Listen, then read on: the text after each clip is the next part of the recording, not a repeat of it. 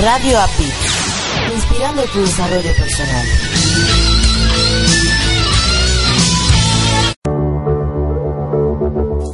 Estás escuchando Latino Radio TV, inspirando tu lado humano. Certificación internacional Life Coach. El coaching es una herramienta de vida, así la defino yo, en donde te permite moverte de un lugar a otro y en palabras sencillas para que la gente pueda, pueda comprenderlo. Estamos en un punto A de manera incómoda, en una situación donde no nos gusta y nos movemos a un punto B, que es nuestro punto ideal. Es decir, nos vamos a mover en un proceso de coaching donde podemos obtener nosotros mejoras vamos obteniendo más fortaleza interna, nos vamos volviendo mejores personas, mejores seres humanos.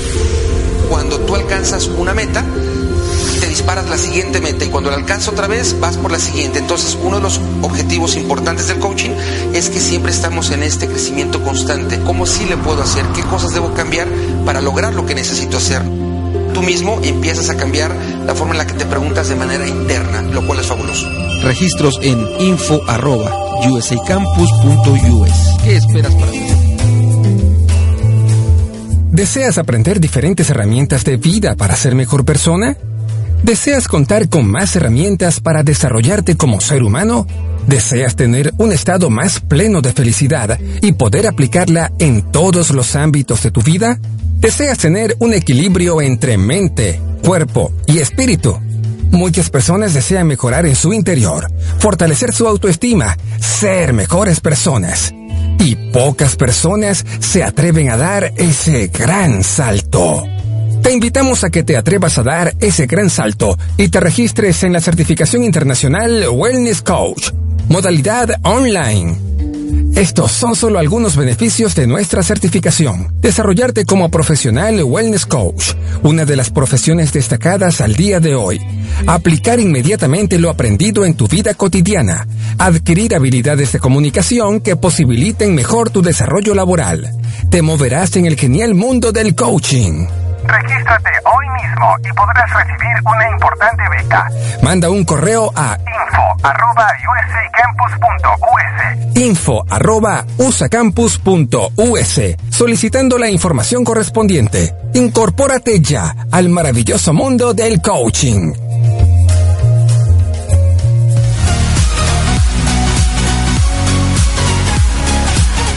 Definitivamente el micrófono es adictivo y ser locutor es una gran experiencia. ¿Deseas tener conocimiento de locución y estar listo para cuando tengas la oportunidad de hacer tu programa de radio? ¿Deseas conocer más este misterioso y fantástico mundo que es la producción de programas de radio? USA Campus trae para ti el Diplomado de Locución y Producción de Programas de Radio. Contrata el diplomado y si pagas por anticipado, recibirás un 25% de descuento. El diplomado es modalidad a distancia. Estúdialo desde la comodidad de tu casa, de tu oficina, de la escuela, desde donde quieras tomar las clases en tu cel, tableta, computadora o laptop. Regístrate hoy mismo mandando un correo a info.usacampus.us info arroba usacampus.us o envía un WhatsApp al número de Estados Unidos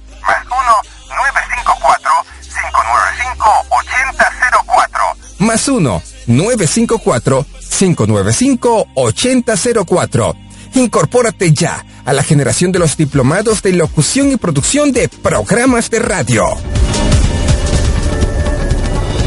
¿Deseas escuchar una estación de radio con una gran variedad de temas de desarrollo personal y profesional, acompañados de valores como armonía, paz, tolerancia, empatía y sobre todo respeto? Nos encontramos en Florida, Estados Unidos, y somos Latino Radio TV, la emisora oficial de la Red Mundial de Locutores.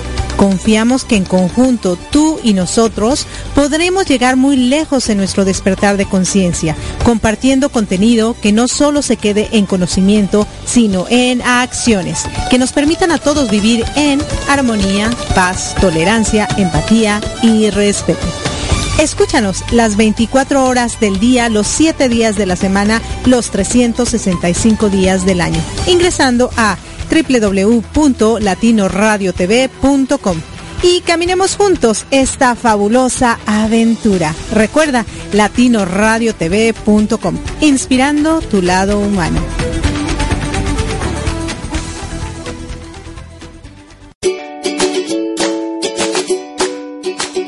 Erika Conce y Marco Ontiveros, mientras mejoramos nuestro inglés, te invitamos a escucharnos todos los domingos a las 6.30 de la tarde, hora de Miami, 5.30 de la tarde, hora de México, en nuestro programa Improving It's Fun, where we will be sharing, mainly speaking in English, different things about life. Recuerda, por www.latinoradiotv.com. Te esperamos.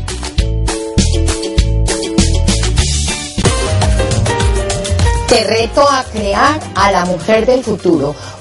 Hola, soy María Imelda Cardona, coach financiera con PNL y escritora de más de nueve libros dedicados al desarrollo humano. Te invito a escucharme todos los miércoles en punto de las 11:11 AM hora New York. Sintonízame por latinoradiotv.com y pongámosle sabor a tus retos con María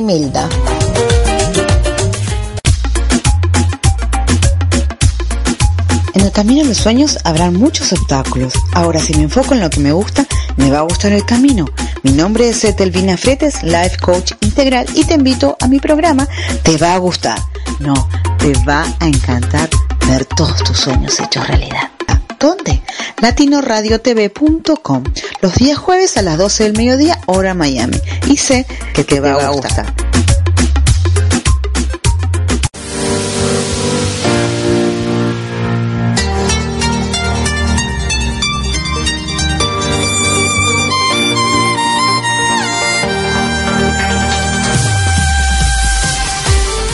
Gracias por acompañarnos a Erika Conce y Marco Antonio La Voz de la Alegría en nuestro programa Mi transporte se equivocó de planeta.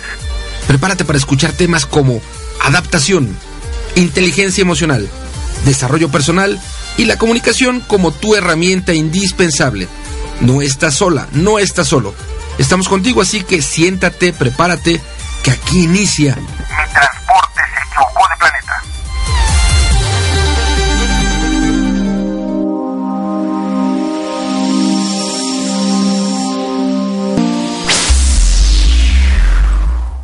Hola, hola, hola, ¿qué tal queridos radioescuchas? ¿Cómo se encuentran esta tarde, este día, esta noche, esta madrugada, en el tiempo que se encuentren? Lo que sí sabemos es que hoy aquí en la Florida es la tarde y estamos a 16 de junio ya de este 2019. De este lado les habla su amiga Erika Conce y se encuentran en su programa Mi Transporte se equivocó de planeta donde tenemos grandes entrevistas para inspirarnos en este dominguito. Y del otro lado tenemos a mi querido Marco Ontiveros, tu coach de la felicidad, quien se encuentra en la Ciudad de México. Hola, hola por allá. Hola, gracias, muy buenas tardes, gracias por continuar con nosotros hoy en este rico domingo en donde en México, en Estados Unidos y seguramente en otros países se está celebrando el Día del Padre a través de, decíamos en el programa anterior, de carnes asadas o de idas a un restaurante o de habérsela, hay fútbol, hay Copa América, entonces a lo mejor eh, viendo deporte todo el tiempo, de alguna manera o de otra, hoy el papá está celebrando, pues habrá hecho a lo mejor más cosas de su gusto. Saludamos a las estaciones que amablemente ya están en sintonía. Primeramente nuestras estaciones principales que son www.radioapit.com y www.latinoradiotv.com, la emisora oficial de la Red Mundial de Locutores. A ti que nos escuchas en cualquiera de estas dos estaciones principales, gracias. También saludamos a nuestras estaciones hermanas que reproducen la señal de Mi Transporte se equivocó de planeta. A ti que nos escuchas en www.radioprimera.com, la estación oficial de la Red Mundial de Conferencistas. Gracias. Igualmente a ti que nos escuchas a través de www.albarradioguanajuato.com, la estación oficial de la Red del Coach. Gracias. Todos los domingos por la mañana a través de nuestra estación hermana www.psradionet.com y a toda la banda que nos sigue desde Buenos Aires, Argentina. Gracias por estar al tiro. En la República Mexicana, en el Bajío, a ti que nos escuchas a través de www.bajioradio.com. Gracias. En Boston, en la Unión Americana, a ti que nos escuchas a través de bnsradio.com. Gracias. En la Ciudad de México, a ti que gentilmente ya estás escuchándonos en www.uniactivaradio.com. Gracias. Especialmente a ti que nos escuchas en la mañana, en la tarde, en la noche, una vez, dos veces, tres veces, las veces que quieras, a la hora que quieras a través del podcast. Gracias, gracias, gracias infinitas. Recuerda compartir nuestra señal, comparte nuestro programa, comparte, comparte, comparte, por favor, para poder llegar a más gente y que a través de estas entrevistas, de estas grandes historias que escuchas a través de Mi Transporte se equivocó de planeta, podamos eh, aportar nuestro granito, granito de arena y buscar que la gente se inspire y cambie a una mejor versión. Gracias. Sí, sí, sí. Todos los que están ya al tiro. claro que sí, ¿no? Muchísimas gracias por esa presentación. Tú siempre tan bueno en esto. Así que bueno, hacemos un gran dúo por eso. Yo mi parte, tú tu parte y todo se comparte. eso sí rima. bueno, ¿qué te parece si vamos a, esta primera parte? El salto cuántico con nuestro querido Roberto Hernández, que nos acompañó desde Nicaragua. La verdad, muy buena historia. Y bueno, ¿para qué les cuento? Mejor escuchémosla y regresando comentamos al respecto. Vamos. Bueno, vamos a, vamos a, no sé si en Nicaragua se celebra el Día del Padre o no hoy, pero él es papá, así que desde Estados Unidos y desde México vamos a mandarle un gran abrazo, abrazo. festejando a Roberto, que es papá. Sí, así claro. que vaya un gran abrazo hasta Nicaragua. insisto, no sé si Nicaragua se celebra o no, pero independientemente de que no se celebre. Feliz Día del Padre. Un gran abrazo. Desde aquí hasta allá y si no es allá, ajá, pues el día que sea, ya desde ahorita un fuerte abrazote. Eh, claro. Y eso es. celebrando, celebrando. Bueno, listo. Entonces vamos y regresamos. Gracias.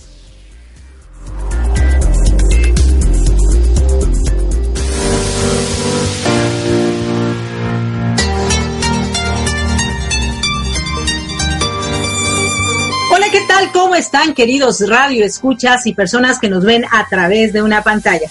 De este lado les habla su amiga Erika Conce y se encuentran en Mi Transporte, se equivocó de planeta, donde tenemos grandes entrevistas que nos inspiran, que nos llenan de mucho entusiasmo para ver qué podemos hacer nosotros con nuestra vida. Si queremos seguir adelante donde estamos o queremos cambiar. Si queremos dejar un legado o simplemente pasar por la vida como que ni existimos. Hoy nos toca una gran entrevista, un gran personaje quien también es locutor, ya nos contará más adelante, tiene su programa de radio y hace muchísimas cosas más, pero él es un personaje muy especial porque él y yo somos eh, directivos de la red del coach. Yo, bueno, estoy en el papel de presidenta y él está como su vicepresidente de la red del coach, así que es un gran coach hace bastantes cosas muy interesantes que ya sabremos más adelante, pero déjenme les presento. Seguramente ustedes en las redes sociales ya han sabido de él porque su nombre es como que muy conocido, su hashtag Roberto Hernández.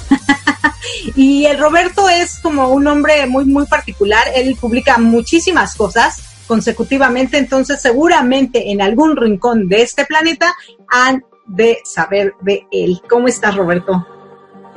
Muy bien, muchas gracias, Erika. Contento de estar aquí en tu programa. Mi transporte se equivocó de planeta. ¿Y el tuyo también? Yo creo que sí, también, porque todos de, pronto nos sentimos como fuera de lugar, pero, eh, aquí estamos en este planeta, así que sí. estamos como de pronto como que se nos extravió, de pronto uno dice, seré yo de, este planeta, así que yo creo que también ando, ando en la onda de tu programa. sí, sí, sí, sí, claro que sí, no, y a mí me encanta porque a veces hago la pregunta y dicen, no, no, yo estoy en el lugar adecuado. Pero yo creo que cuando realmente estás equivocado de planeta, pero sobrevives, es que llegaste al lugar adecuado, ¿no? Al final de cuentas. Qué bueno, qué bueno, me da muchísimo gusto que estés con nosotros, Roberto. Fíjate que yo tenía ya tengo tres años con este programa casi y tenía muchísimas ganas de entrevistarte hace rato, pero por una u otra cosa no habíamos podido coincidir. Sin embargo, bueno, tú y yo de la mano hemos trabajado en algunas cosas y también junto a Marco has estado dentro de muchos eventos que se organizan, se organizan, perdón, a través de la Red Mundial de Conferencistas, USA Campus y la Red del Coach, etcétera. Pero también tú por tu parte tienes tu propia escuela, eres eh, periodista, eres locutor, eres coach eh, eres este facilitador y haces muchísimas cosas, ¿no? Que son muy, muy interesantes. Y la gente en realidad, bueno, pues conoce a ese a ese coach, ¿no? Que de repente se suben a su podcast y dicen, ay, 200 visitas, wow, yo quiero ser como Roberto, apenas a mí me visitan cinco. ¿Qué haces, Roberto, para tener tantas visitas en tu podcast? A ver, ¿qué les cuentas? ¿Qué les dices? realmente no sé, pero depende, muchas veces tiene que ver con los temas. Hay, me ha pasado, imagínate, yo me imagino que te ha pasado a ti. De pronto he, notado que hay temas que interesan más que otros y no importa que ya, ya te conocen, ya saben que tu programa es ameno, que tu locución es amena, pero de pronto hay temas que pues, no, no llaman mucho la atención, hay otros temas que sí, entonces yo realmente pues comparto los temas y a veces yo mismo soy sorprendido de decir, wow, más de, bueno, ¿sabes qué? Yo tengo un récord, la última fue casi 6.000 descargas.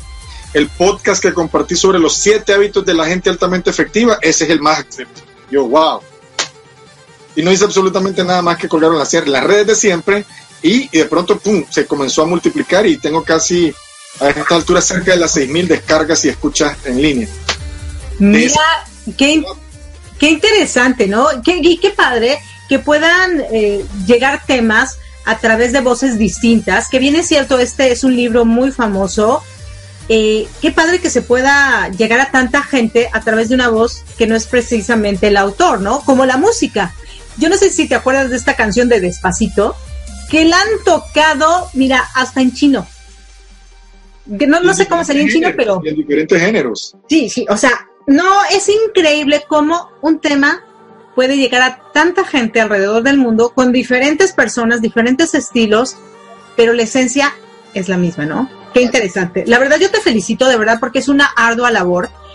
A veces nos pasa que empezamos a publicar muchas cosas, muchas cosas. Y la verdad nadie nos hace caso, no nos pelan. Como en México diríamos, no nos pelan, ¿no? No nos hacen caso.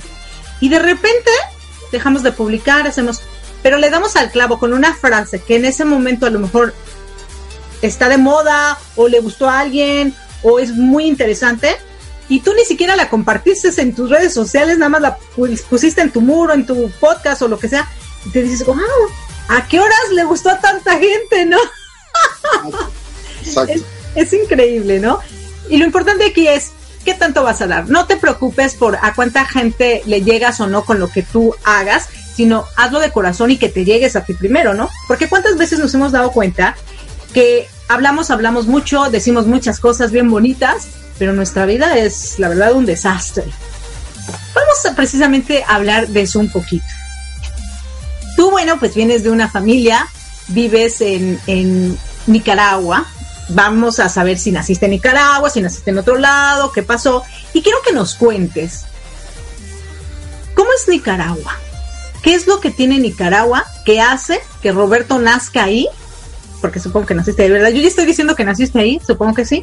Claro que, sí. Que nazca ahí y qué le ha dado tanto Nicaragua como su familia en sus primeros 12 años de vida. Bueno, Nicaragua es un país hermoso, es un país eh, eh, donde la Dios dotó de una maravillosa naturaleza. Nicaragua es un país donde abundan los lagos, abundan volcanes, entonces, el paisaje natural, cuando uno va a las partes turísticas, eh, es maravilloso. Es del, el, sin ánimo de sonar, pues un poco vanaglorioso con su país. Pero realmente es uno de los países con el, más, privilegiados de Centroamérica en cuanto a, la, a las bellezas naturales.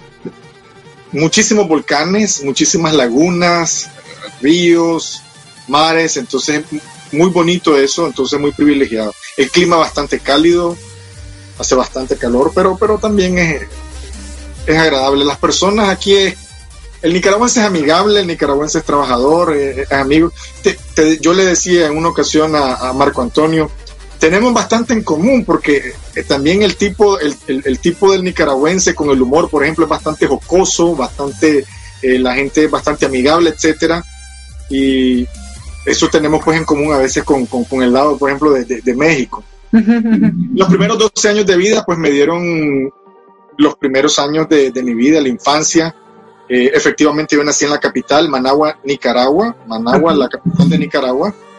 Y los primeros 12 años fueron los, como lo diría, los primeros, los primeros pasos por este mundo, ¿verdad? Donde crecí en un hogar de una familia tradicional con valores eh, conservadores, apegados a la familia, donde iba a asistir a la iglesia los domingos, eh, participaba en los eventos familiares, en la casa de los abuelos, etcétera, que es donde se reunía toda la familia. Y crecí pues bajo el ejemplo de mis padres, viendo un matrimonio donde no era un matrimonio perfecto, pero que luchaban por salir adelante, por sacarnos adelante. Y privado, privó pues también la preocupación, vemos la preocupación de nuestros padres por sacarnos adelante con mi hermana, ¿verdad? Tengo una, una hermana. Y puedo decir que tuve una niñez normal, tranquila, jugué, hice todo lo que tenía que hacer, estudiar, y fue un niño bastante inquieto, eso sí. En las escuelas siempre eh, le decían a mi papá, mire, su hijo es bastante inteligente, pero su hijo se, se nos distrae mucho, muy rápido, entonces di un poquito de... Ahora el coach Roberto Hernández que conoce a la gente en el ámbito profesional, donde dice, este hombre seguramente no, no, no se imaginaría porque tuve tal vez esa infancia un poquito rebelde en los estudios, en las escuelas, eh, bastante inquieto, pues podría decir, o hiperactivo, pero... Claro, sí, bueno, que, hoy en día ya te pueden catalogar y darte el nombre y el título, ¿no? Fíjate que me comentas algo muy interesante donde me hablas de que bien o mal viviste en una familia con sus diferencias, quizá como todas las familias, pero era una familia muy tradicionalista. Esa palabra es muy importante donde supongo que existe lo, estricto, los valores y seguir ciertas líneas que no se pueden quebrantar por nada del mundo. Pero por otro lado también nos dices que eras un niño muy inquieto y muy distraído. ¿Qué pasa ahí? Porque unos papás muy tradicionalistas, exigentes, con un niño que es distraído y que no va siguiendo sus su estrictez, se podría decir, o sus reglas tan fácilmente, supongo que puede haber un conflicto fuerte si es que no hay tanto amor, si no es que hay tanta paciencia y todas esas cosas. Cuéntame cómo fue esa relación con estos papás tan tradicionalistas y un niño un poquito rebelde. Bueno, la mayor rigurosidad la tenía mi papá, ¿verdad? Mi mamá era un poco más, más, siempre más, más con más paciencia. Ok. Eh, y sí, claro que generó conflicto, en el sentido de que sí, tenía un lugar eh, estricto, pues en cuanto a la rigurosidad, las reglas que establecía sobre todo mi papá, eh, pero el asunto es que ambos, a diferencia pues de, mi trabajo en la actualidad, ambos tenían, ocupaban su tiempo en el trabajo, un, tiempo, un trabajo de tiempo completo.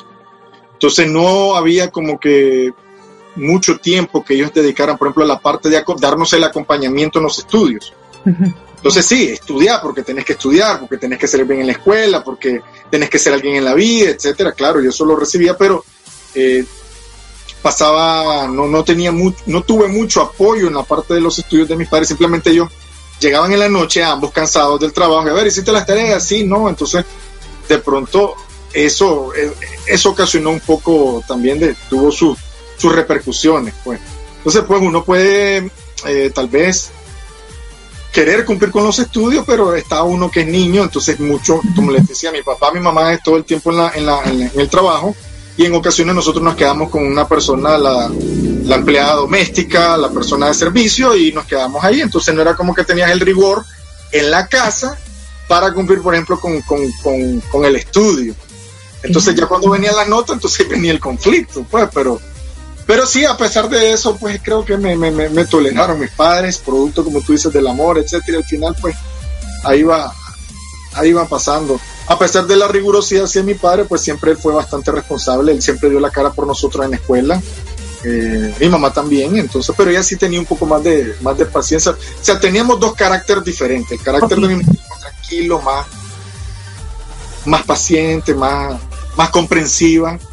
Eh, por otro lado, mi papá, un hombre que sí, eh, velaba por su familia, cumplía sus obligaciones de padre, daba la cara por nosotros también en las escuelas y en cualquier cosa, pero está la, la parte del carácter más fuerte, más riguroso. Claro. ocurre ahora con los nietos, porque mi papá, mi papá es un amor y se derrite con sus nietos, ¿verdad? Entonces, es lo que nos corresponde la parte rigurosa de los padres, pero a los nietos le toca la parte ya bondadosa. claro, dicen que la mejor época de un padre es ser abuelo.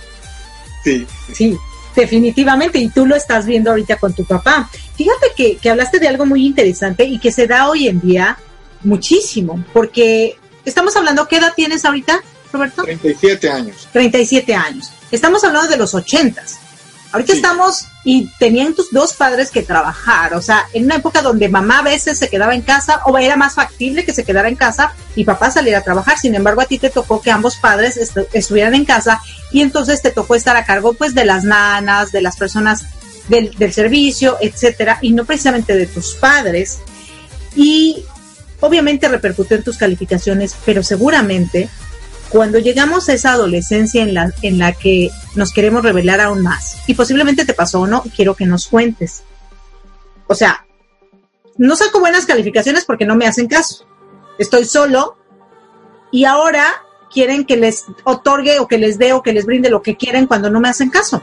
Y uno cuando es niño, pues ni modo, se acata a las reglas y dice, pues ay, ni modo, pues ya me tocó, si no el cinturonazo, la chancletaza o algo, pero eh, entiendes porque entiendes, ¿no?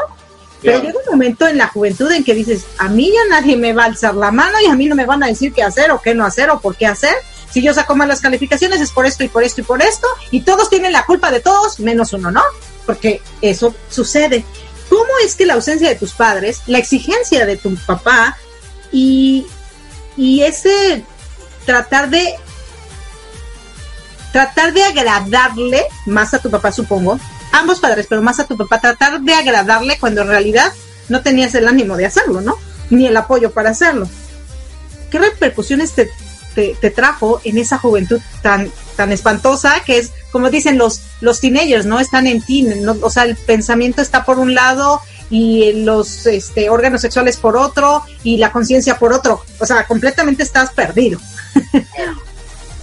Sí, tuvo una, repercusión, bueno, tiene todo, tiene sus pros y sus contras y también los aspectos positivos. Por un lado también eh, eh, todo lo que yo pasé, la enseñanza de mis padres, incluso la rigurosidad, todo eso marca tu carácter, marca tu, tu tus cosas. Entonces, de alguna manera, pues, retomando los aspectos positivos, pues también forma, ayuda a mí, me ayuda por lo menos a ir formando mi carácter, a ser, un, pues, no un niño pasivo, sino que a, a ir experimentando pues también la formación de mi carácter, que era un carácter bastante fuerte también. Entonces, como con criterio, yo te digo, sí, sí, no, no, y no soy de los que me no soy de los que me iba a andar haciendo, dejando hacer bullying, ¿verdad? Agachar la cabeza. Entonces siempre repercute, obviamente, entonces eso sale a aflorar en la, en la, en la adolescencia. Y, y sí, viene la etapa de rebeldía también, pues. Eh, pero, pero fue diferente porque sí entra por un lado la etapa de la rebeldía, donde tú estás experimentando, como tú dices, todo ese acontecer de cambios hormonales y experimentando la vida y comenzando a afianzarse ya la personalidad que se termina de afianzar precisamente en esa época, eh, con una etapa, por ejemplo, una de las mejores etapas que yo pudiera decir de mi vida. Eh, la ah, etapa de, la, de, la, de, la, secundaria, la etapa de la juventud, claro, fue una etapa de rebeldía, etcétera, pero tuve amigos, eh, salí, me divertí, o sea, pese a esa rigurosidad, mis padres me daban permiso. O sea, yo tuve en la, en la adolescencia experimenté, yo quería salir, me invitaban unos 15 años o una fiesta y yo salía. La rigurosidad pues que tenía que cumplir con... tú, aunque seas varoncito, tú nunca vas a dormir fuera de tu casa. Tú tienes que venir a dormir aquí mismo. Entonces, bueno, esas cosas las tenía que acatar. Y bueno, obviamente la repercusión que tiene con esta etapa de la rebeldía es que tengo contacto con el alcohol, Afortunadamente nunca me llamaron la atención otras cosas, fumé, aprendí a fumar, pero nunca me gustó, nunca me agradó y no me gustó, no, no usé eso, tampoco no probé absolutamente ninguna otra cosa, otra experiencia. Pero con el alcohol sí tuve contacto a temprana edad, como a los, creo que a los 14 años, y teniendo mi primera experiencia con el alcohol, me intoxiqué alcohólicamente y fui a parar al hospital de emergencia, así que como ahí fue una una, una, una, un inconveniente, pues, y una situación de, de, de, de, esa precisamente etapa y sobre todo la experimentación. Y otra cosa interesante que sucede en esa época es que muchas cosas que uno hace, ni siquiera tanto también por rebeldía, por eso es parte del carácter, a veces de querer, ya uno va afianzando como que sus decisiones, etcétera, sino también con el, con el deseo tal vez de encajar en los grupos, porque somos seres sociales. Entonces yo recuerdo, ¿sabes? Vamos, yo miro a mis compañeros que se, en ese momento, que se estaban tomando sus aquí le dicen tragos, sus respectivos tragos, y, y, estábamos con una jovencita, y había una muchachita bonita y a mí me gustaba, entonces yo no quiero decir porque yo soy el hombrecito y no voy a quedar mal, y entonces ellos lo hacen, yo lo voy a hacer. Entonces también a veces esa, esas cosas, porque uno ya con la edad ya va aprendiendo con la madurez, decir, no, yo voy a hacer lo que yo quiera hacer, no voy a hacer algo solamente por encajar, sino algo que eh, tienen que respetar, por ejemplo, mis decisiones, si realmente son mis amigos. Pero bueno, uno no mira eso y entonces pues eh, tuve ese experimento en la adolescencia con el alcohol, pues, y me dio inconvenientes. Claro, fíjate que nos cuentas algo muy interesante, o sea, todo esto o tu niñez, esa ausencia de tus padres, esas exigencias moldearon tu carácter. Cuando entras a esta juventud, donde entras con, con el alcohol, que es algo que a todos nos pasa, pero, pero sin embargo tú, tú estás como consciente. O sea, me gusta esta niña y, y a los chavos también y ya quieren andar haciendo sus cosillas, pero tú, por lo que te estoy entendiendo, es que no le quisiste entrar al juego porque sí estabas consciente. No, sí le entré, precisamente por lo ah. digo, del deseo, por el deseo de integrar al grupo. Ah, ok, okay. de no ser criticado por los amigos, por la muchachita bonita que, me, que te mira, y entonces vos decís, no, yo sí le entré, y fue por eso que entré, no realmente porque yo quisiera. Pues, Ajá. Experimentamos y lamentablemente pagué, lo, pagué el costo, pagué el costo y por eso pues no me, no me causa ningún a mí inconveniente contar esta experiencia. Para, para dar emergencia al hospital. Porque como yo nunca había bebido antes, entonces viene y comienza a experimentar y digo, siento que esto lo estoy asimilando bien, esto no me está llegando y entonces eh, fue, terminé en sala de emergencia del hospital y por supuesto mi papá y mi mamá como siempre ahí velando por por por por, por, por, tu hijo y entonces me llevan a un hospital público aquí del país, ve mi papá que no me están atendiendo, ve su hijo y, que no lo atienden, entonces se llevó y me fue me llevó a un hospital privado donde finalmente pues me atendieron bien y, y, salí bien librado. Le dice, usted lo ha traído media hora más tarde, este muchachito quién sabe. Claro, claro. Oye, y bueno, y después de esa experiencia, ¿aprendiste? Sí, estuve como que por un tiempo, como que wow, me hizo reflexionar y yo, bueno, que imagínate, digo yo, qué bárbaro, tuvo, tuvo esto sí que estuvo pesado, ir a parar emergencia yo abrir los ojos y levantarme en un hospital porque me fui por esa vagancia. Entonces como que sí me puso a pensar, me distancié un poco de eso, de esos muchachos. Después regresé, pues, porque eran desde de, el lugar donde yo, de mi vecindario, donde yo vivía.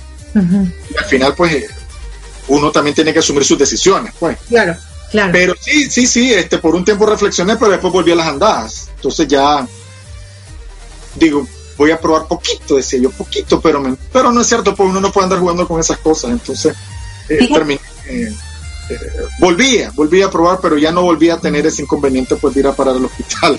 Ya, sabías cuánto tomar, cómo tomarlo, en qué circunstancias, ¿no? que esa parte sí la aprendiste, ¿o no? Aprendí, pero sí me dio, como te digo, ese inconveniente y por eso no me, no me, no estoy inconveniente en compartirlo para que quizás otros jóvenes o gente que escucha. Claro, no, no. No puede jugar con fuego y decir yo controlo estas cosas o la situación, porque cuando uno se mete a un vicio y, el alcohol es un vicio, es, no es cierto que uno lo puede controlar, te vas metiendo y entonces yo decía, me voy a tomar solo tres traguitos y terminaba nuevamente ebrio, entonces llegaba a mi casa y ahí venían los problemas, los regaños y las cosas, pues entonces eh, seguí, seguí con eso hasta como los quizás 19, 20 años, quizás 19, 20 años, que yo definitivamente ya después dejé el alcohol. Y yo desde esa etapa que para acá, yo casi más, a ver, 17, más de no sé cuántos años, que yo ya dejé el alcohol y yo no bebo ¿Ni, un traguito? O sea, ni un brindis? Para brindar, sí, brindar, eh, eso sí, eh,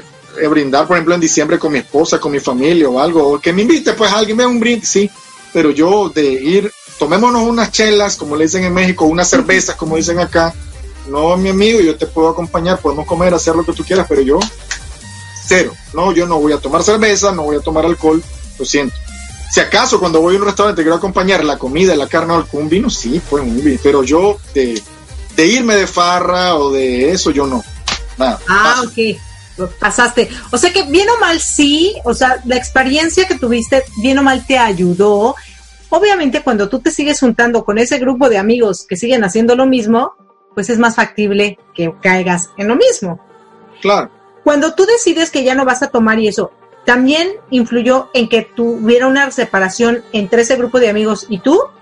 Lo que pasa es que los grupos son circunstanciales, recuerda, un grupo de la niñez con el que tú creces en la primaria y no son los mismos de la secundaria. En la secundaria eh, yo estuve como en dos, dos, tres escuelas, producto de la misma rebeldía, el, el, eh, el, el que vive Gaby era causaba bastante indisciplina, cualquiera diría, te seriecito ese coach Roberto Hernández en esa conferencia y como...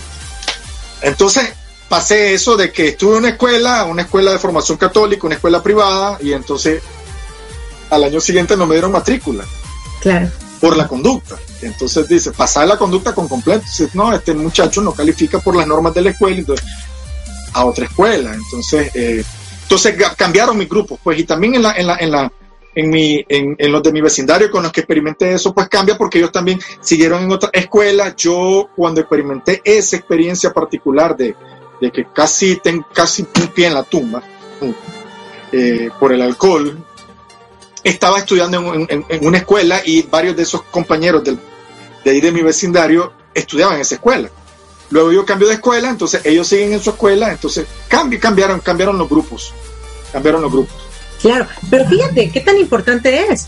O sea, finalmente, sean circunstanciales o no, los grupos de amigos, los grupos de vecinos, los grupos de equipos de trabajo y los grupos cuando tú estás relacionado con otros seres, es más fácil que te jalen a lo bueno o a lo malo. Por eso es tan importante que sepamos cuando tenemos conciencia dónde estoy. Con estas personas que me estoy reuniendo constantemente, ¿me están dejando cosas de provecho o me están llevando a casi casi a la tumba, ¿no? Porque en este caso estamos hablando de alcohol, pero hay muchísimas otras cosas, como es el sexo obsesivo, como es la droga, como es eh, incluso gente que utiliza las armas, ¿no? Como parte de su diversión y de su diario vivir. Entonces sí hay que tener mucho cuidado. Oye, Roberto, me está encantando esta entrevista. Sin embargo, ya se nos acabó esta primera parte muy interesante. Así que, queridos radioescuchas, no se nos despeguen porque vamos a regresar en vivo y en directo con Marco Ontiveros, tu coach de la felicidad, y Erika Conce. Están en Mi Transporte, se equivocó de planeta. Y la próxima semana les traemos esta segunda parte con nuestro querido Roberto Hernández desde Nicaragua. Gracias, gracias. Chao.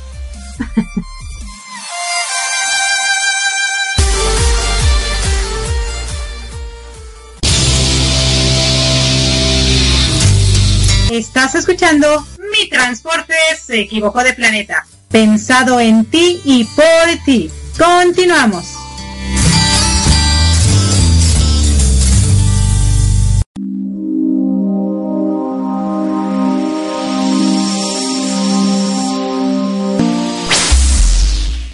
Y bueno, queridos radioescuchas, ya estamos aquí de regreso en vivo y en directo con Erika Conce y Marco Ontiveros, tu coach de la felicidad, y están en su programa Mi Transporte se equivocó de planeta.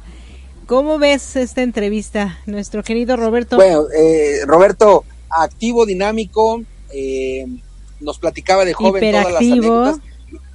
Y sabes que muchos jóvenes, incluyéndome, eh, yo creo que nos tocó vivir quizá de una manera o de otra esta parte de ir despertando eh, a la parte de la de la de ser adulto, adulto joven, nos cuenta él en una de las partes que, te comparte, que bueno, pues se fue con sus cuates a pegarle el cristal, o sea, a tomar alcohol, a pegarle a los tragos, y había una chica que le, que le gustaba y entonces normalmente no es una regla, pero normalmente cuando andamos en la edad entre los 16 y 20 por ahí, existe la posibilidad de que actuemos como actor Roberto, que bueno, los chicos están tomando, uno ve a una chica, le quiere presumir a la chica, quiere...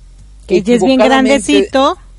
Equivocadamente pensar que como, como yo ya soy adulto y soy grande, puedo tomar más en esta presunción, eh, pues uno toma de más y sucedió lo claro. que, lo que le pasó a Roberto, ¿no? Se le subieron las copas y le tocó vivir como a muchos de nosotros, pues momentos entre pena, entre, no sé si, si tal vez coraje, eh, que fue que su papá lo tuvieron, lo tuvo que llevar al doctor y que no lo atendían y esas cosas, ¿no? O sea, el, el rollo aquí es que cuánto se tomaría para acabar en el hospital o qué tan limpio tendría su cuerpo que no resistió, ¿no? Porque yo creo que a todos... Como quiera que haya sido... Claro, o sea, estuvo grueso, sí, porque yo también recuerdo que yo sí también me eché mis tragos y, y bueno, solo una vez yo caí en el hospital, pero porque choqué. Por andar de, de echándome copas, ¿no? Pero así que te haya pasado un, un este, mm, ah, ¿cómo, se llama? Cuando se te sube el alcohol, ¿cómo se llama? Hay un nombre que se llama... Estoy pensando, no me acuerdo. Sí, porque, sí hay un ah, nombre. sí, claro. A mi hermano Roberto, que en paz descanse, bueno, le dio un par de veces esta congestión alcohólica. Congestión, congestión alcohólica. ese- ese Congestión es el- alcohólica. El, nombre. Ajá. Para que vayas al doctor, sí, sí. claro, y terminas ahí todo y yo, wow, no es que él sí era, o sea, y hablando de Robertos, ¿no? Eh, fíjate que yo le comentaba a De Roberto Hernández, sí. que, que su nombre, o sea, a mí. Roberto, eh, pues, bueno, el nombre de Roberto tiene mucha historia en mi vida, mi papá era Roberto, se llamaba Roberto, mi hermano, el mayor también se llamaba Roberto, entonces eh, yo cada que lo hablo, o sea, recuerdo, qué padre en Roberto Hernández que él pues aprendió de esto, ¿no? Dio un salto. Ya en la siguiente, en la segunda parte hablaremos un poquito más de este salto cuántico, De pero sin embargo, cuántico, claro, ¿no? sin embargo, fíjate, o sea, cómo cambia, ¿no? Su perspectiva. Sí, me enfermé, fui al hospital, todo el rollo, y yo le preguntaba, ¿y aprendiste? Pues sí, pero por un ratito, ¿no? Porque luego lo que le llaman en inglés el peer pressure, o sea, la presión de los amigos, de como se dice en Ecuador, de los panas, la presión de los panas, de los cuates, del, ¿sí? De los Y- y carnales ¿Sabes qué acá. tiene que ver?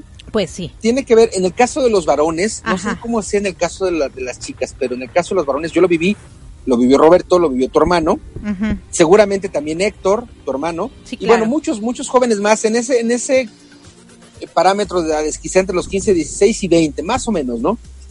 Te dicen que eh, uno, uno está madurando. Eh, insisto, no, no aplica a todos en general, pero sí la gran mayoría de, de jóvenes adultos de alguna forma, ¿no? Eh, estás madurando, estás queriendo demostrar que eres hombre, no necesariamente varón, que eres hombre, o sea, que tienes fuerza, que tienes control, y eh, te puede suceder con el alcohol, como le pasó a Roberto, como me pasó a mí, como le pasó a tu hermano Roberto. Te puede suceder con la- las competencias de comidas, por ejemplo, porque Claro, también en da edad, una congestión de decir, comida. claro, a que no te comes 10 tacos, 15 tacos o 3 tortas, 8 tortas. Y a te ver cuántos hot dogs en- te en- comes. Claro, cualquier, cualquier cantidad de retos, cualquier Claro. cantidad de actividades que, pues tú como joven, tú como persona que estás en este desarrollo, y estoy hablando específicamente de los varones, pues te ponen un reto y tú quieres demostrar que eres macho, no que eres varón, no que eres caballero, que eres macho. Y bueno, buscas sacar tu macho alfa, pero pues todavía te falta formarte más en la vida. Y entonces a algunos, como a Roberto, como a seguramente Todos. como a tu hermano Roberto, a Héctor, a mí, pues nos tocó aprender, a lo mejor después de varias veces que nos pasaba lo mismo, lográbamos decir no, porque sí la presión, como tú dices, como se da en, México, en Estados Unidos y en muchas partes del mundo, la presión de tus amigos es, es, eh, es ruda y, y a veces hasta uno mismo en esa edad, pues le dices, oye, ¿qué a poco no eres hombrecito? ¿A que no vas y te ligas a esta muchacha? ¿O a que no vas y haces esto? ¿A que no vas y logras aquello? Y entonces ese reto a esa edad, hijo, es... es O sea, lo haces puro, o lo es haces, ¿no? puro, Lo haces o pierdes tu porque si dignidad. no, si no, eh, en este querer demostrar el ser macho u hombre eh, y no lo, no, lo, no lo aceptas el reto, a lo mejor si no lo logras, bueno, pues ya no pasó nada. Pero si no lo aceptas, es más factible que venga la burla, por ejemplo. Y entonces, bueno, en general uno quiere demostrar que es eh, que era más grande. Y bueno, muchas veces, muchas ocasiones, a muchos de los que nos están escuchando ahora y que seguramente lo harán a través del podcast, les pasará algo similar, les habrá pasado algo similar, no solo en exclusiva del alcohol, sino de cualquier otra variante. ¿eh? Pe- Pero bueno, yo lo que admiro, y bueno, ya lo veremos en esta segunda parte, es cómo él cambia, ¿no? Y qué es lo que lo hace cambiar. Porque ahora vemos a un Roberto y de verdad que yo veo un hombre muy serio, muy tranquilo, muy de casa, ¿no? En el caso de mi hermano Roberto, por ejemplo, él nunca aprendió, o sea, él se murió en Pero él fiesta. tenía, él Sí. tenía, él, es- él tenía Sí. una característica, Sí, él era más allá de, de lo fiestero. que pueda haber pero además de la fiesta, él, eh, así como tú tal vez, tenían la sonrisa, tenían siempre como la buena disposición. Claro. Y, me parece que, que, cada uno de nosotros vamos aprendiendo al ritmo que nos pone la vida, al ritmo que nos pone la familia, al ritmo que nos pone los valores que aprendimos, en fin, al ritmo incluso de nuestras experiencias. Claro. Y en el caso de Roberto, bueno, ya escucharemos en la segunda parte eh, qué sucedió para que hubiera este cambio, que eh, no es que sea más serio, porque bueno, si, si, bien es cierto es más formal, pero a lo mejor sus principios no cambiaron o su filosofía de vida no cambió. Ya, ya lo escucharemos en la siguiente. Sí, claro. Sí, no, pero, pero muy padre. O sea, creo que una experiencia padre y sobre todo yo lo que lo que veía ahí, ¿no? La, la estrictez de su padre y el amor de su mamá y sin embargo ambos, bueno, como periodistas, sus padres, eh, Oye, hay que mandarle, aprovechando que estamos hablando de su papá, si me lo permites, también, si ya lo hicimos a Roberto, ah, claro, a su papá. a, Bernardo le mandamos un gran abrazo en este Día del Padre que se celebra en México, en Estados Unidos y en otros países, no lo sé si en Nicaragua o no, pero pues vaya el, abrazo de cualquier forma. Claro, claro. A Roberto y a Bernardo, papá de, por Roberto. Ser, por ser papás y, claro. Eh, y fíjate, ¿no? O sea, cómo... Eh, sus o sea, los padres, hablando del Día del Padre, ¿no? Su papá en esa exigencia que quería que su hijo fuera lo máximo o que fuera tan tranquilo como ellos, quizá o lo que sea, pero cuando es el momento de demostrar dónde está mi papá porque lo necesito en este momento que me estoy muriendo. Ahí estaba. Ahí estaba, ¿no? Ahí estaba, y eso, qué padre, ¿no? Finalmente, eso es una muestra de que los papás, eh, hablando de papás varones, eh, deben de estar con los hijos en todo momento. Hagan los hijos lo que hagan. Claro, es justo lo que iba a decir, aun cuando lo que hacen, a lo mejor no está uno de acuerdo, pero lo, lo, ayudas, lo apoyas mientras esté dentro de lo legal, que cabe decir, por supuesto, ¿no? Claro, claro, claro. Digo, habrá papás que a lo mejor inclusive lo ilegal las cosas fuera de lo legal lo, lo, apoyan, pero hablemos del, del marco legal. Toda aquella situación que, fíjate que si me permites compartir, eh, cuando yo tenía como unos, creo que lo he compartido en este micrófono también, tendría yo unos, no lo sé, 11, 12 años, estaba yo todavía en la primaria, eh, con la palomilla con la que me juntaba en la, cuadra éramos unos 15, 20 tal vez, y la verdad es que hicimos muchas travesuras, pero también muchos juegos. Y había un cuate en particular que eh, durante un año, dos años, todos los, una vez a la semana, cuando menos, no todos los días, no, una vez a la semana, pero durante uno o dos años nos dábamos trompo. ¿Por qué razón? No lo sé, no me acuerdo. Pero había una vez a la semana que nos encontrábamos, como se decía en aquel entonces, a pesar de que éramos compañeros y éramos de barrio y éramos de banda, había algo que a lo mejor pues, no nos gustaba y de repente nos entrompábamos. A veces perdía yo, a veces le ganaba. Pero siempre, en todas las veces, cuando me tocaba a mí ganar, pues el otro pobre quedaba peor. Entonces mi mamá, me, yo iba, hablamos de la mamá, no del papá, me llevaba a casa de este cuate y le decía a la, mamá del cuate que le había yo ganado. Señora, aquí está mi hijo, yo le decía, tenía que decir que él me disculpara y a la inversa, cuando yo perdía, la mamá de este chico iba a la casa y le decía a mi mamá, aquí le traigo a mi hijo, que, y entonces es como, como ir, viviendo cosas distintas, ir teniendo diferentes experiencias. Yo, yo, pensé que iban a la casa del contrario para decirle, ¿por qué te dejaste ganar? No, teníamos que ir a ofrecer disculpas, pero era, bueno, era parte de, los valores de aquellos talleres. Claro. Eh, creo que, cuando nos toca vivir como varón todo esto, más allá de que hubiera el papá o no, en mi caso, mi mamá y mi papá se separaron cuando yo tenía 12 años, estaba yo en sexto de, de primaria, no, en quinto de primaria, finales de quinto de primaria, eh, yo veía a mi papá después de que se separaron unas tres veces a la semana, no me acuerdo, quizá cuatro, pero ya no era diario, por supuesto. Y antes, en el caso mío es muy particular, eh, quien llevaba los pantalones del hogar y quien hacía todo, pues era mi mamá. Mi papá era como proveedor, era como, sí, la figura paterna, la figura ruda, pero la realidad es que quien hacía todo con nosotros, la tarea, la comida, la vestida, la, eh, comprar los uniformes, pues era mi mamá. Entonces ella, ella, como muchas mamás como tú, finge, fingen, fungen como papá y como mamá. Entonces mi mamá sacaba su parte masculina.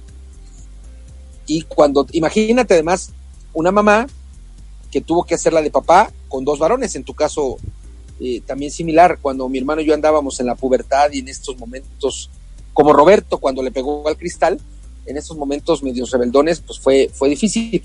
Cuando tiene uno la fortuna, como en el caso de Roberto, que el papá en ese sentido se involucra y va al hospital y va a demostrar que rudo o no rudo, pues ahí estaba el papá. Cuando menos ese ejemplo a Roberto, Roberto Hernández, Roberto Chico, le da la imagen, está ahí, por ejemplo, ¿no? Sí, claro, yo, bueno, afortunadamente, en parte sí doy gracias a Dios que mi hijo Jairo, que ya en agosto cumple 20 años, pues todavía es un niño de casa, no me ha dado esos dolores de cabeza. A lo mejor me ha dado otros dolores de cabeza como la época de la rebeldía un poquito, en el que no hay buena comunicación, en la que te eh, a lo mejor te dejan de acariciar, de besar, de hacerte caso, cosas así, pero que ahorita está muy complementado. Somos muy, muy buenos amigos, Jairo y yo. Y con Diego, bueno, sí me ha costado un poquito más de trabajo porque él es medio rebeldón tiene 15 años. Y deja, deja que empiece a tener un poco más de años solamente y sí la he, sí le he pasado un poquito más complicada. eh, este, la paciencia creo que la he este, aprendido, o sea, soy maestra de la paciencia y yo creo que también eso me ha servido muchísimo para trabajar en lo que hago, ¿no? Trabajar con niños, trabajar con adultos, en todo lo que yo hago. Eh, mi hijo ha sido mi maestro en la paciencia. En tu caso, no solo, no solo Diego, sino los pequeñitos, porque al final del día, eh, Diego por, por su edad, por sus características, porque está entrando en, o sigue en el cambio hormonal, pero también los pequeñitos que son bien honestos. Entonces, eso es esa gama de, de, posibilidades para ti, pues por supuesto que es un momento grande para aprender. Sí, sí, claro. Entonces, bueno, yo espero que Jairo me decía hoy precisamente, o ayer, no me acuerdo, que hubo ahí una situación, me decía, mami, yo creo que ya a los 22 ya, ya va a estar maduro. Y dije, ¿siete años más? ¿Siete años bueno, más? te tocará. Ok, ok, o sea, sí, no, no, o sea, sí, cañón, cañón. Pero bueno, este, finalmente son buenos niños. Eh, creo que, que, somos muy unidos, eh, conversamos mucho, tenemos mucha comunicación y algo que yo sí tengo es que yo sí soy muy amorosa con mis hijos. Eh, aprendí a no ser tan exigente, tan perfeccionista y eso pues me ha acercado mucho a ellos, ¿no? Porque si yo hubiera sido, hubiera seguido siendo la mamá perfeccionista y, y siendo ese papá, porque sí, en algún momento me coloqué el papá, el, la rudeza del papá, ¿no? De, yo creo que tu mamá eso nunca se le quitó y así siguió. Y yo esa parte la eliminé de mi vida porque finalmente yo no soy eh, eh, papá, yo soy mamá. Y como mamá tengo que desempeñar mi papel, aunque supla muchísimas cosas o aunque haga muchas cosas, eh, por ejemplo en la parte económica, pero yo soy mamá, yo soy la, la, la la fragilidad, como quien dice, ¿no? Y, y no la rudeza y el amor y todo. Y que claro que cuando hay que poner reglas, bueno, hay que poner reglas.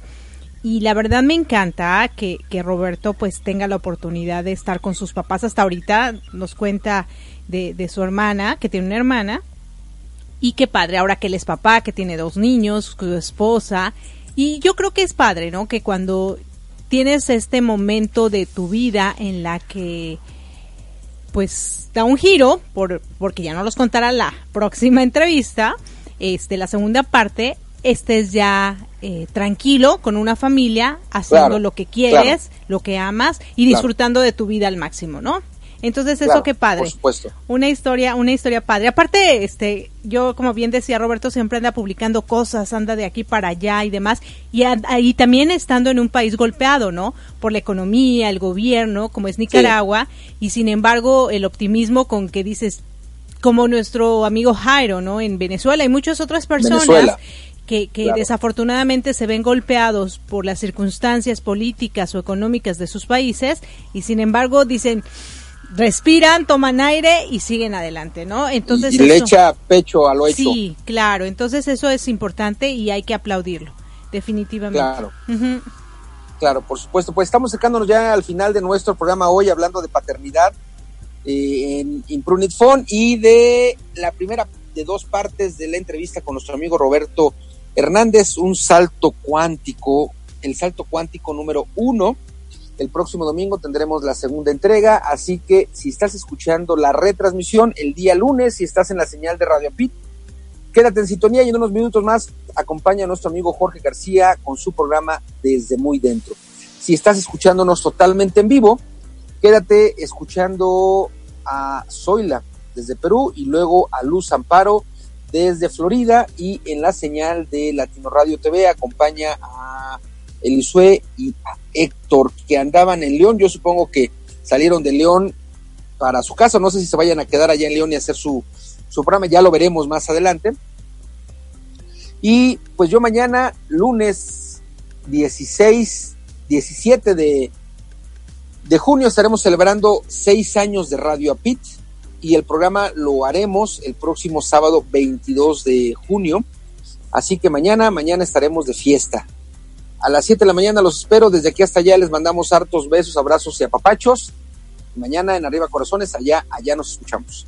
Sí, gracias, gracias. Y bueno, queridos radioescuchas, muchísimas gracias por habernos escuchado en esta ocasión.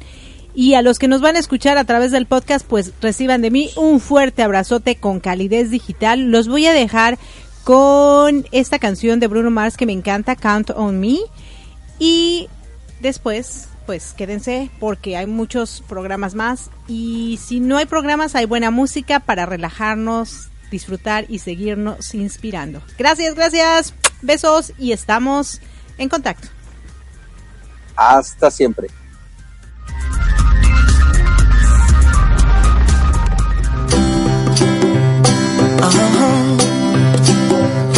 If you ever find yourself stuck in the middle of the sea, I'll sail the world to find you. If you ever find yourself lost in the dark and you can't see, I'll be the light to guide you. Find out what we're made of when we are called to help our friends in need. You can count on like one, two, three, I'll be there. And I know when I need it, I can count on you like four, three, two, and you'll be there. Cause that's what friends are supposed to do, oh yeah. Ooh.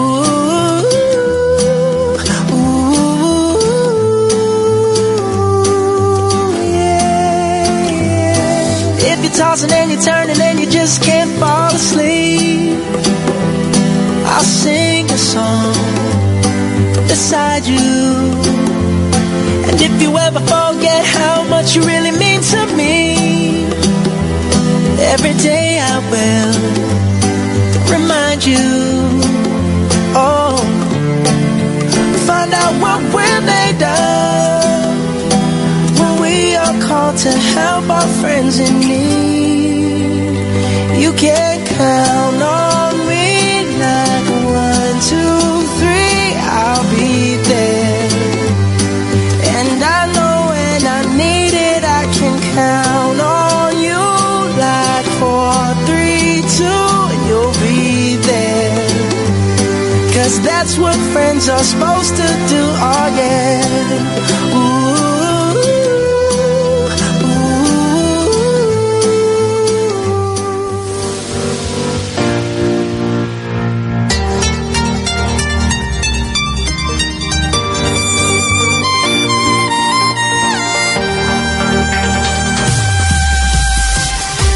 Gracias por acompañarnos a Erika Concey y Marco Antonio La Voz de la Alegría en nuestro programa Mi Transporte se equivocó de planeta. Te esperamos el próximo domingo para que juntos platicamos de temas como adaptación, inteligencia emocional, desarrollo personal y la comunicación como tu herramienta indispensable. Recuerda, 6 de la tarde, tiempo del centro de México, 7 de la tarde, tiempo de Florida. Erika Concey y Marco Antonio Te esperamos.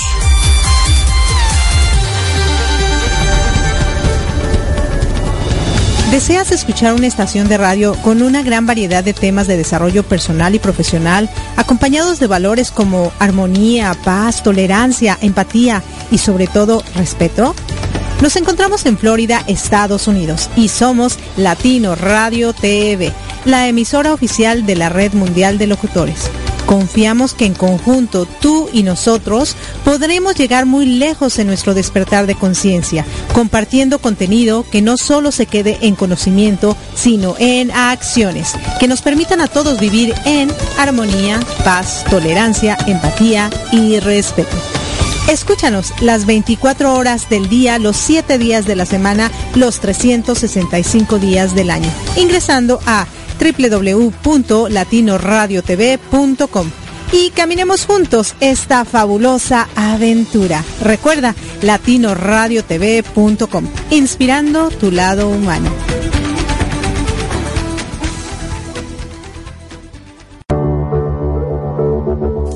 Estás escuchando Latino Radio TV, inspirando tu lado humano.